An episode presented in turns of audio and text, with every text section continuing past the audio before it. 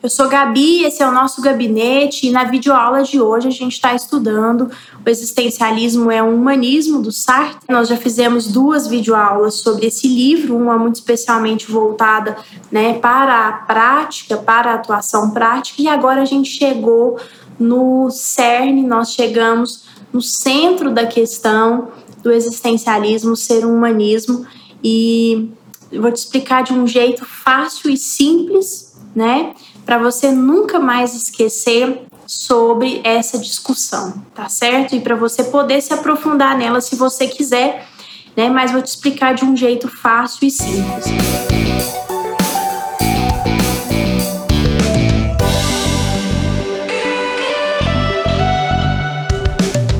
Nós já fizemos uma videoaula aqui no canal, né? Apresentei para você o que é fenomenologia, o que é existencialismo e o que é humanismo. Então, quando eu estou fazendo essa afirmação, né? O Sartre faz essa afirmação que o existencialismo ele é um humanismo, ou melhor, ele faz uma afirmação no livro, né, de que o existencialismo pode ser um humanismo. Vai, de, vai depender do que eu estou chamando de humanismo. Porque a gente tem um humanismo, se você for procurar né, na história do mundo, é, a gente tem várias noções de humanismo. É, tem o da década de 30, que toma força no pós-guerra, que é o humanismo na psicologia. Né? Mas a ideia humanista, ela também pode ser vista, por exemplo, lá em Protágoras, que é um sofista, né? que é um é, um filósofo que tem aquela frase famosa: o homem é a medida de todas as coisas. E ele está falando de um subjetivismo né, absoluto, ele está colocando tudo em relação ao homem. O homem é a medida de todas as coisas. Então aí você tem uma base humanista de alguma forma, né? Depois você tem o humanismo no Renascimento, que é retirando Deus do centro e colocando o homem no centro.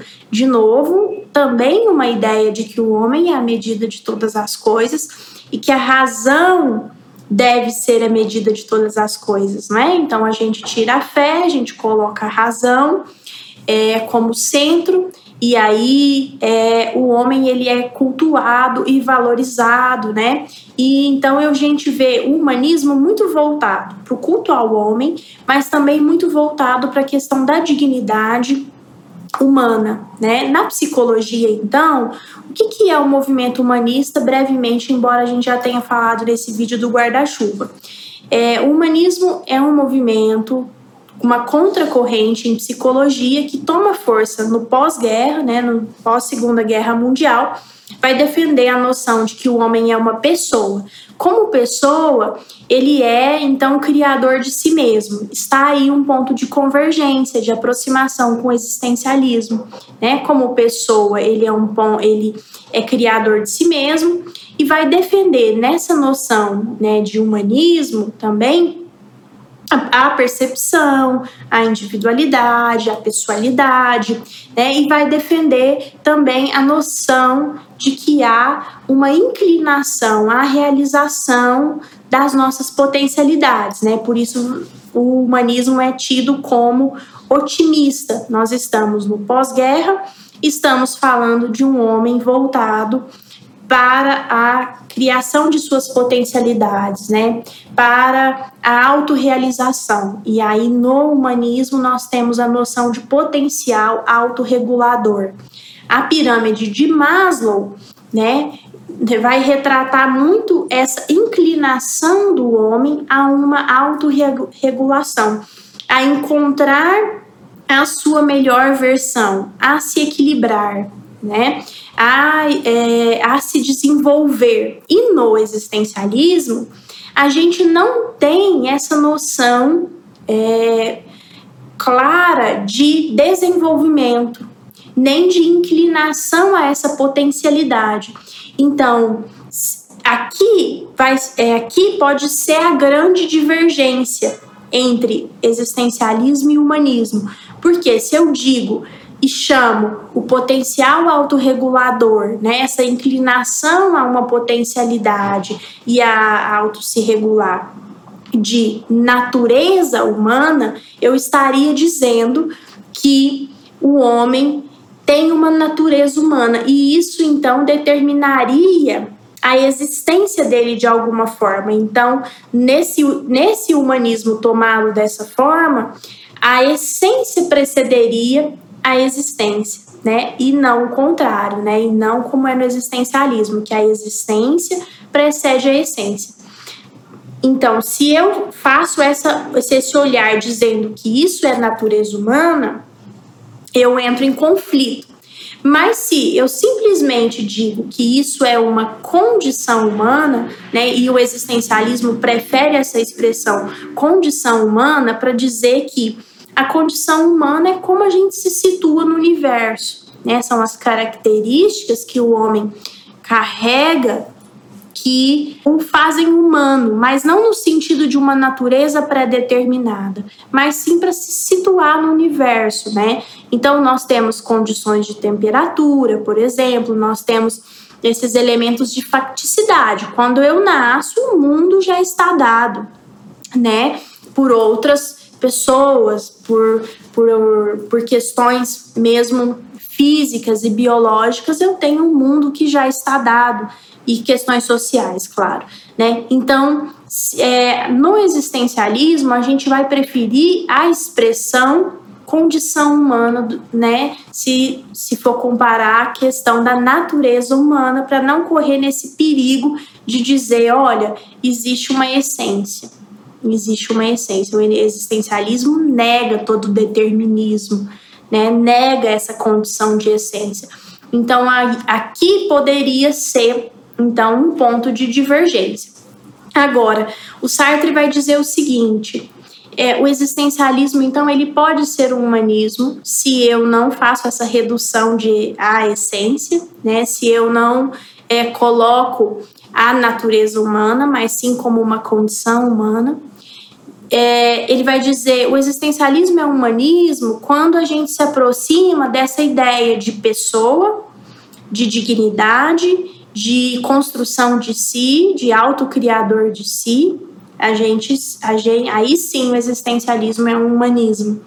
É, e se afasta da ideia de que o existencialismo não é um humanismo é, voltado para a glorificação do homem, para a exaltação do homem, né, para a bajulação do homem como é, principal e como é, especial demais no mundo. Né? Ele, ele contesta essa noção de olhar para o homem com essa magnitude toda, com essa grandeza toda, né? e vai dizer então que isso levaria, inclusive, a um fascismo, que é olhar para o homem dessa forma, coloca ele num lugar de superioridade tal, né, que a gente chega e pode chegar a uma condição de fascismo. Um homem nunca é tomado como fim, porque ele está sempre por se fazer, né? Então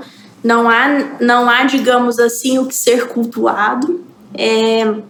E a outra questão que ele vai colocar, essencialismo poderia ser um humanismo, se a gente então vai entendendo que o homem está constantemente fora de si projetando-se e transcendendo, né? E isso me lembra muito as nossas videoaulas sobre o Viktor Frankl, por isso a gente vai dizer que o Frankl é um autor existencialista e humanista, tá bom? Então, pontos de convergência são esses pontos em que a gente vai ver o homem como pessoa, como é, com dignidade, né? fugindo dos determinismos como criador de si mesmo e é, nós vamos entrar em choque, pode entrar em choque com, com como eu vou olhar para conversa do potencial autorregulador, dessa inclinação a auto se regular. Se eu vou colocar isso como uma natureza humana e como uma essência, então entra em choque com o existencialismo se eu vou colocar como condição humana, como características do existir. Eu gosto muito de uma expressão da Yolanda Forghieri, que ela foge também da, da expressão personalidade, vai chamar de características básicas do, do existir, que colocam então a nossa condição humana, é diferente de natureza humana. Umas pessoas fazem críticas né, ao existencialismo falando do pessimismo, e aí o Sartre vai contestar isso, inclusive no livro, para dizer o seguinte: não tem nada mais otimista sobre o homem do que dizer que ele pode se determinar se construir.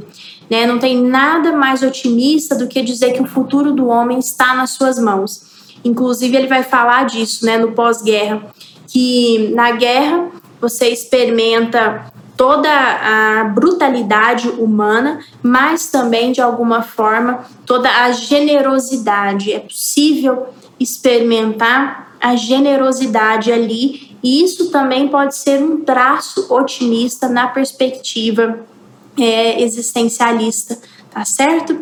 É, essa foi a videoaula de hoje. Eu espero que você tenha gostado, que tenha te ajudado a clarear cada vez mais sobre é, essa conversa é, entre existencialismo e humanismo. E na semana que vem eu vou falar sobre a questão do ateísmo, né, dentro do existencialismo e também de alguma forma sobre a fé, sobre o cristianismo, né, como conciliar de alguma forma essas questões de fé com as questões existencialistas e a questão do ateísmo e a gente pode fazer isso com uma voltando também para uma conversa com a clínica, tá certo? Um beijão em todo mundo. A gente se vê no próximo vídeo.